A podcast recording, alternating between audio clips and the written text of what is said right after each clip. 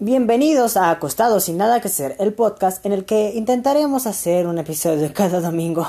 Hoy hablaremos sobre los videojuegos. Pero no se preocupen, hablaremos sobre más temas de su probable interés. Y no se vayan, al final diré el tema que hablaremos la próxima semana, para que esperen pacientemente por él. En fin, hoy, hoy esta semana hablaremos sobre los géneros de los videojuegos su problema que ha ido, que ha ido atravesándose a través de los, de los años y su probable solución u observación que yo he tenido. Con esa introducción, comenzamos.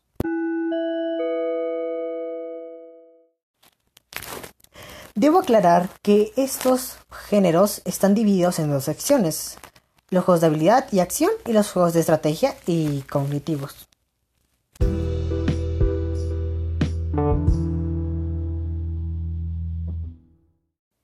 Empezaremos con la parte de los juegos de habilidad y acción. Así que con la primera posición em, hablaremos sobre los juegos de peleas. Creo que todos conocemos los juegos de peleas. Esos juegos donde hay un, un campo de batalla y se enfrentan dos o más enemigos. Tú te peleas contra CPU o no, o con alguien más. Cooperativos o de lucha, etcétera, etcétera, etcétera. Muy bien, Creo que todos conocemos algún juego de peleas, como lo son Street Fighter, King of Fighter, eh, Fatal Fury y Smash Bros. Super Smash Bros.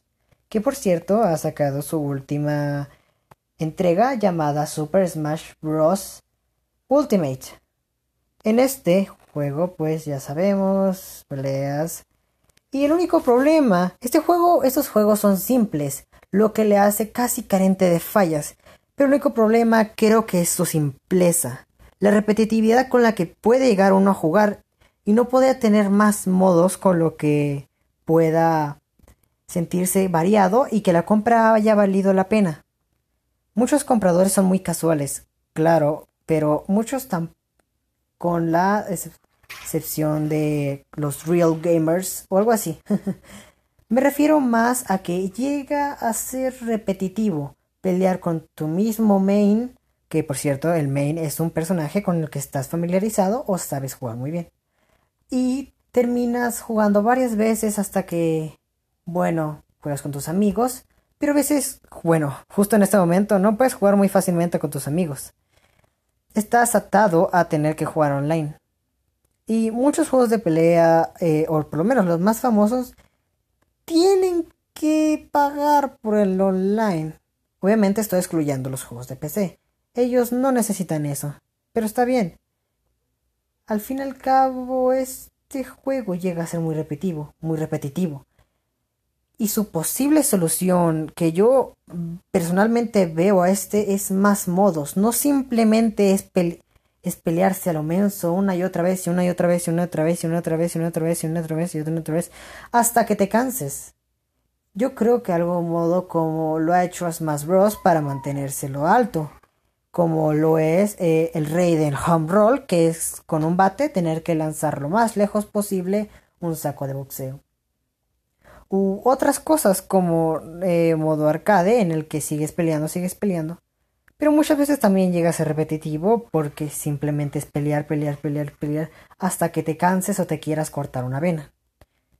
Esta es, la posible solución que veo y su problema que veo al, género de combate, o más específicamente los videojuegos que usan este género. Pero igual es un juego muy, es un género muy simple en el que puedes, ser muy, muy feliz, pero siempre, o la mayoría de las veces, es para muchos jugadores, o más de dos jugadores continuamente, que estén jugando. y cuando estás solo, muchas veces el modo ah, solitario no es suficiente, no sientes ese esa pasión que sientes cuando juegas con alguien, pero eso ya es cosa mía y cosa de las personas que lo juegan.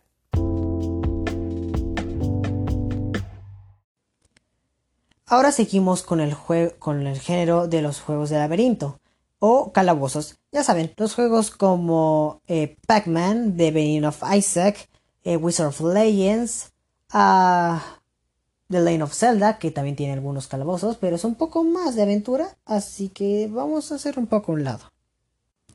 Estos juegos ya son muy conocidos y este género, aunque eso está un poco desapercibido, sí tiene su fanbase.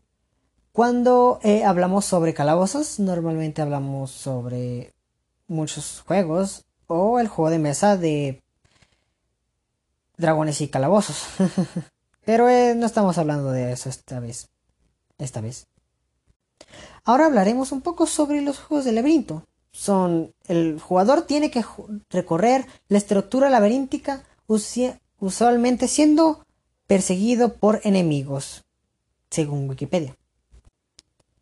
Muy bien, ahora entendemos un poco qué es el juego, qué son los géneros de este juego. Y su problema es otra vez repetitividad, pero una repetitividad diferente.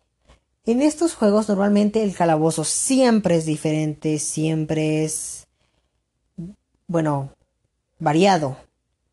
Y el problema de esa variedad es que siempre hay un límite. Siempre están los mismos enemigos en una sala o en la otra. Muchas veces sientes que no estás jugando un juego con un fin. No, no vas a llegar a ningún lado jugando ese juego. Simplemente juegas con jugar. Claro, en los casos más actuales o más viejos, o en ciertos casos, ya que no he jugado todos los juegos de laberinto, no, no es posible eso.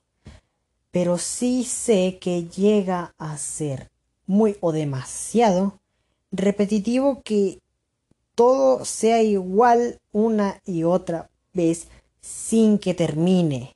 No tiene un fin.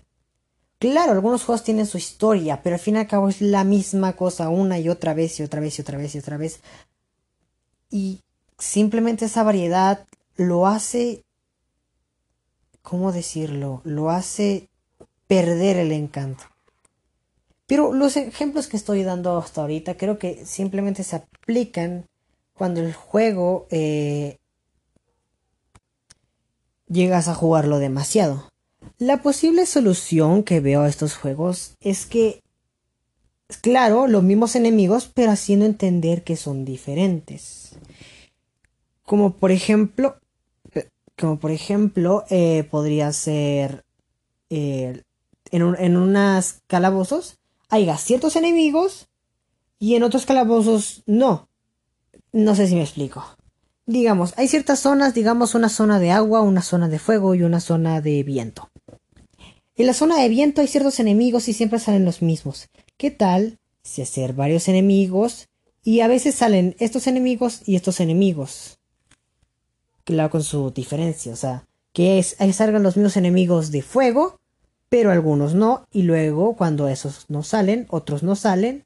No sé si me explico, pero me refiero a que haya variedad o una ilusión de que estás jugando algo nuevo cada vez que lo juegues.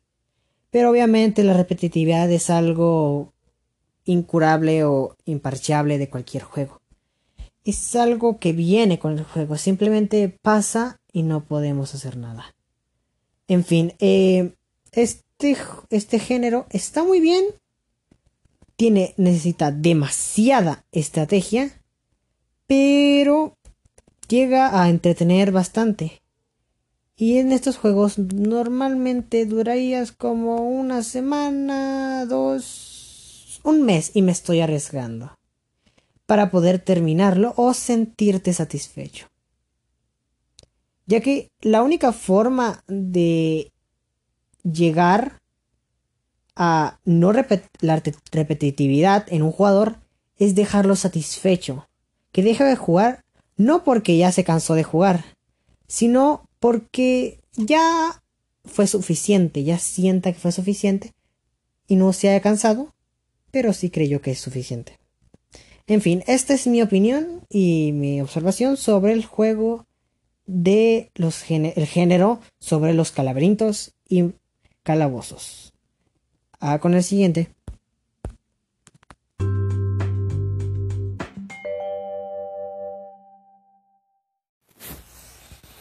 Bueno, hoy hablaremos sobre el género de disparos, tanto en primera persona como en tercera persona. este género es el más común, es el más de moda hasta ahora. Unos ejemplos serían como Wolfenstein 3D, Doom Eternal, Unreal, Quick Half-Life, Halo, Call of Duty, Team Fortress, Team Fortress 2, Far Cry, Battlefield, Fortnite, Mafia, The City of Heaven, Magic Carpet, Max Payne, Tomb Raider, The Surface, Cypher, No More Heroes, Gears of War, Dead Space, Uncharted. bueno, ya hablando en serio, creo que se entiende muy bien otra vez. Saturación. El único problema con este es que en plataformas es una forma de mecánica, es una forma de darle variedad. En los FPS o los shooters, ahorita están muy, pero muy hasta arriba. Son el género en el que está más de moda. Hay bastantes juegos buenos, sí, pero juegos de calidad no tanto. Claro, están los de juegos en línea y los juegos en solitario. Pero no son la gran cosa. Son suficientes, sí, pero no no son algo muy destacable. Casi ningún juego, la única excepción son Half-Life, daba esta variedad. Claro, Half-Life tiene una buena historia, pero nunca se varía tanto. Creo que las grandes eh, diferencias son los hero shooters, los que hacen un poco diferente, ya que está demasiado saturado este mercado, ya que por ejemplo Call of Duty es la misma cosa una y otra vez, nada más que más bonito. Lo mismo con juegos como, no sé, em, los de Star Wars, que son lo mismo, Battlefield también, es muy parecido entre ellos, pero si no, tampoco la diferencia, y más o menos, y más o menos, pero igual, eh, así que, pero igual, no se puede variar mucho en las mecánicas.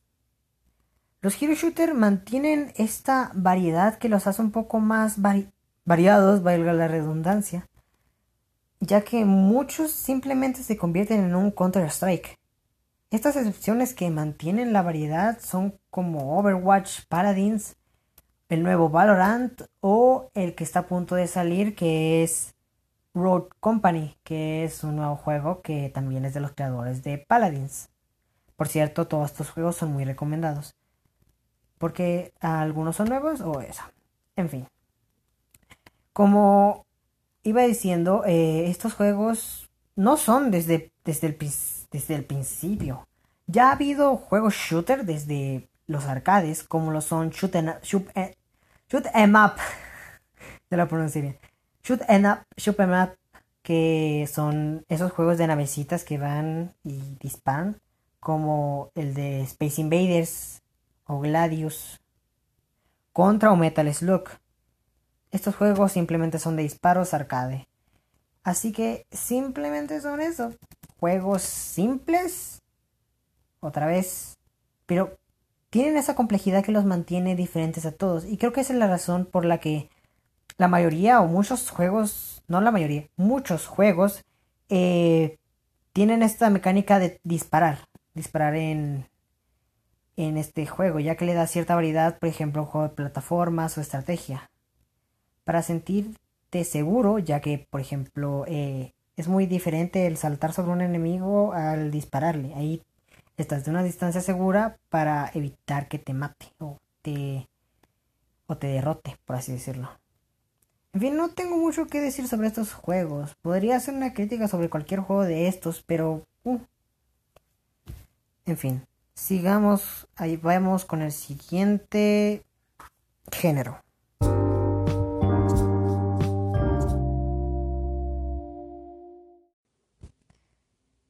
Todo esto, lo que estoy diciendo, no es para demigrar ningún género. Todos los géneros, si se hacen muy bien, eh, llegan a ser juegos bastante entretenidos, no importa qué tipo sean tus gustos.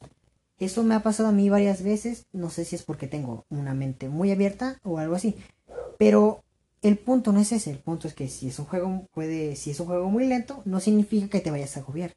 Por ejemplo, Animal Crossing New Horizons es un juego muy lento y yo me entretengo mucho. Es un juego de horas de ciertas horas diarias para completarlo y llega a ser lento. Con esto introducimos la, el, género de estrategia. Hay varios juegos eh, con, o sea, subgéneros que me, refiero con, con el género de estrategia, como son lo del tiempo real, que te permaneces en tiempo real, todo pasa en el tiempo, como no sé, es, es Age of Empires, World of Warcraft, Halo Wars, en Europa Universalis, Race of Nations o luego están no sé eh, ah uno de los uno que sería así un ejemplo muy claro sería Clash of Clans que es un juego un juego de estrategia en tiempo real aunque la estrategia no llega a ser demasiada bueno pero luego está, y luego están los juegos de estrategia con turnos, que es normalmente como llaman a los RPG, como son los Dofus, eh, Civilization, también está por ahí los juegos de RPG que son como Pokémon, eh, Digimon o Final Fantasy, que también podrían entrar en el juego, en el subgénero de estrategia por turnos. Luego estarían los juegos de videojuegos o los videojuegos de multijugador de arena de batalla en línea, o MOBA por sus siglas, como lo serían League of Legends, Arena of Valor, Smite, que son juegos más o menos. Son demasiado lentos, pero son bastante buenos. Bueno, ahora hablemos un poco sobre su, su, ¿cómo decirlo? Las personas que lo juegan. Sobre los juegos en general. Los juegos de estrategia no son para todos. Creo que ese es el problema. Nunca o muy pocas veces pueden ser para todos. Estos juegos pueden nada más ser para cierto tipo de personas. Me atrevería a decir que son para nerds, entre otras cosas muy poco incluyentes, por así decirlo, pero no es cierto. Los juegos son más... pueden ser incluidos para cualquier tipo de persona. Solo que no son para todos. Este es la gran diferencia, la, lo que hace el problema de, bueno, esto, porque el juego solo es para cierto tipo de personas. Lo estoy repitiendo varias veces, pero es cierto. No sé cómo explicar de una manera más concreta, pero no es para todos. Es un juego en el que necesitas demasiado pensar y muchos jugadores no son de ese tipo. Por eso yo creo que su contraparte serían los juegos de disparos, ya que en ese no necesitas pensar, pero sí reaccionar a ese a esos a esos juegos. Así que simplemente ese es un pequeño problema. No es para todos, pero sí es para bastantes.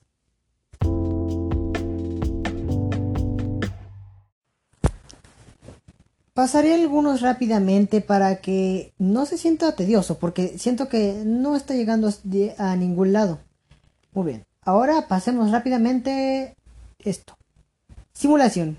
Este género se caracteriza por recrear situaciones o actividades del mundo real.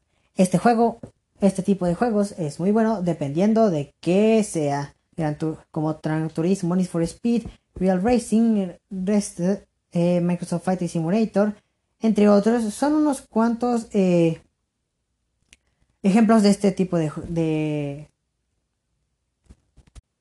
de géneros. En estos, eh, no sé, no hay variación, simplemente es un simulador de vida, combate u otras cosas. No llega a variar mucho en las mecánicas ya que es una simulación de algo real. Así que la variación, otra vez, no es demasiada. Claro, tal vez sea un simulador de algo fantasioso, pero muchas veces simplemente es un simulador de algo de la vida real. Exagerado. Carreras. Este es muy parecido al de al anterior ya que es una simulación, pero en este es un puede tomar su propio género, ya que hay suficientes juegos para tomarlo como su propio género. Ya que el de, el de carreras es básicamente es una ya que se considera que es una subcategoría de los simuladores, pero puede hay suficientes juegos para decir, oye, esto es algo aparte. Unos grandes ejemplos de estos son como Mario Kart, Gran Turismo, Break Gotham Racing, Air Factor, FC, Running for Speed, Mountain Club, Sonic en Sega Sonic en Sega All Star Race está súper difícil decir eso, es muy difícil. Rol. El rol es básicamente un juego en el que, en el que puedes interpretar una aventura de algún personaje especial. Normalmente son RPG y los juegos en los que más se caracterizan son Dungeons and Dragons, Pokémon, Final Fantasy, que aunque son RPG, también son de rol.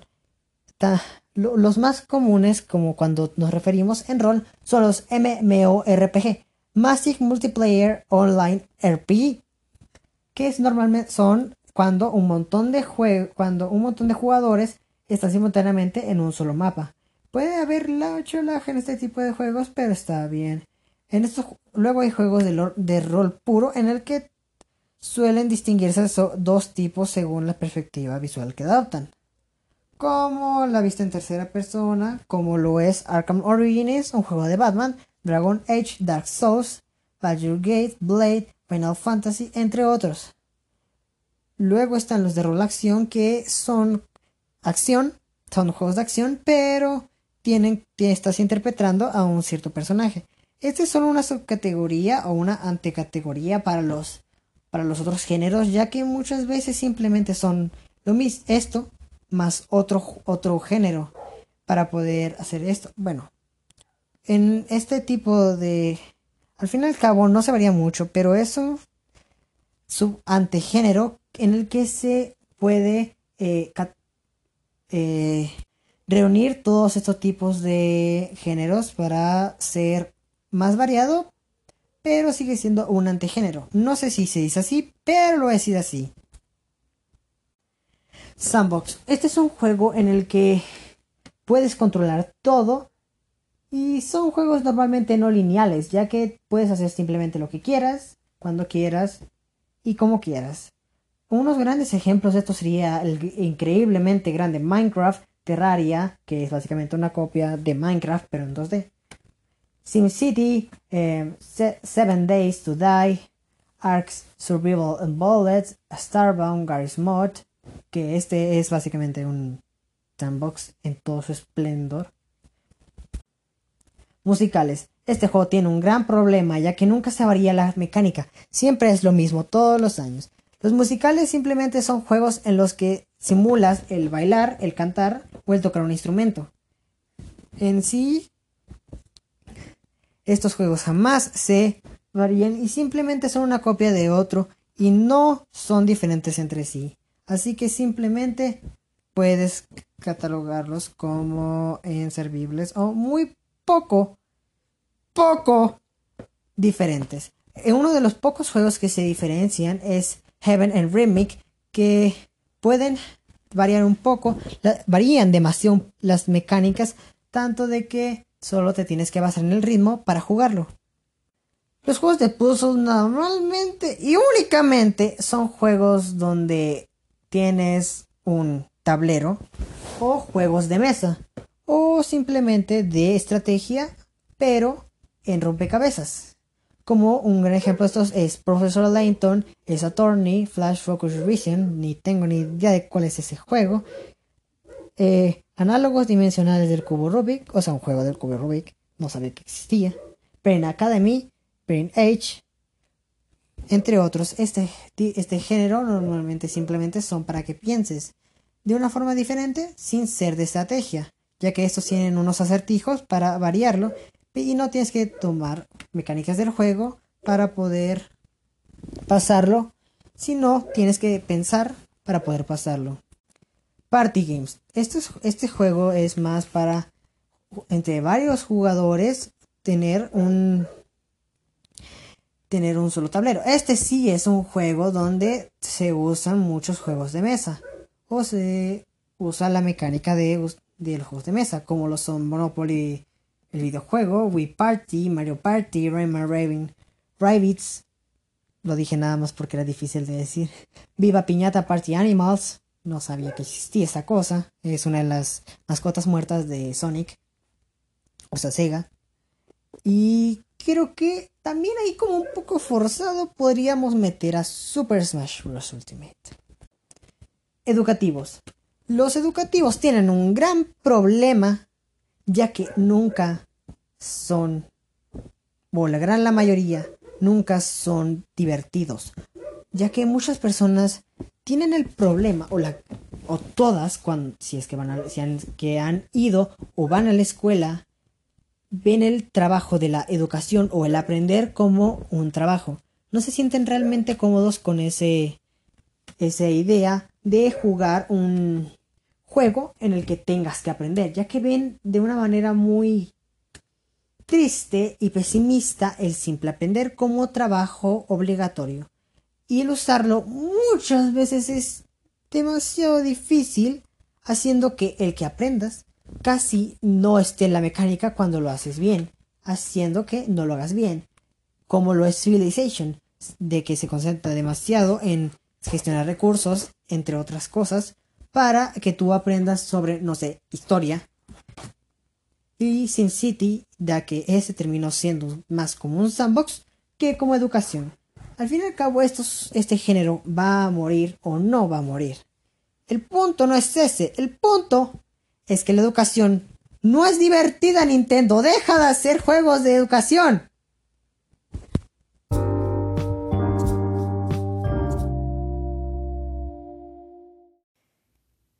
Ya para terminar, solo quiero decir, dar gracias porque hayas llegado hasta aquí. O simplemente quieres saber la, el final de esta cosa y saber cuál es el tema de la próxima semana.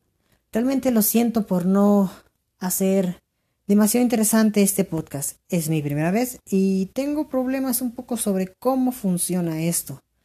Y te agradezco que haya llegado hasta el final si es que lo viste por completo.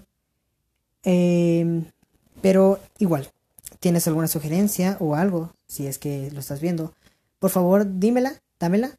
Y primero, yo creo que sí sé cuáles son mis errores. Haré un guion más elaborado, entre otras cosas, ya que simplemente lo está haciendo un poco improvisado, pero no me funcionó tan bien. Así que, otra vez, muchas gracias por, por haber eh, visto, visto completo este podcast. Y te juro que en el siguiente, es una promesa, eh, voy a hacerlo mejor y gracias por tu paciencia y tu atención. Bueno, en el, en el siguiente nota voy a dar el test, así que no sé qué haces aquí todavía. Ya para terminar definitivamente, el tema de mañana va a ser la ropa. Cómo esto afecta en tu día a día, cómo esto es importante y crucial hasta el día de hoy eh, y por qué ha sido importante en la humanidad, entre otras cosas. Y otra vez, y espero que lo oigas, y otra vez, eh, gracias por oírlo hasta el final.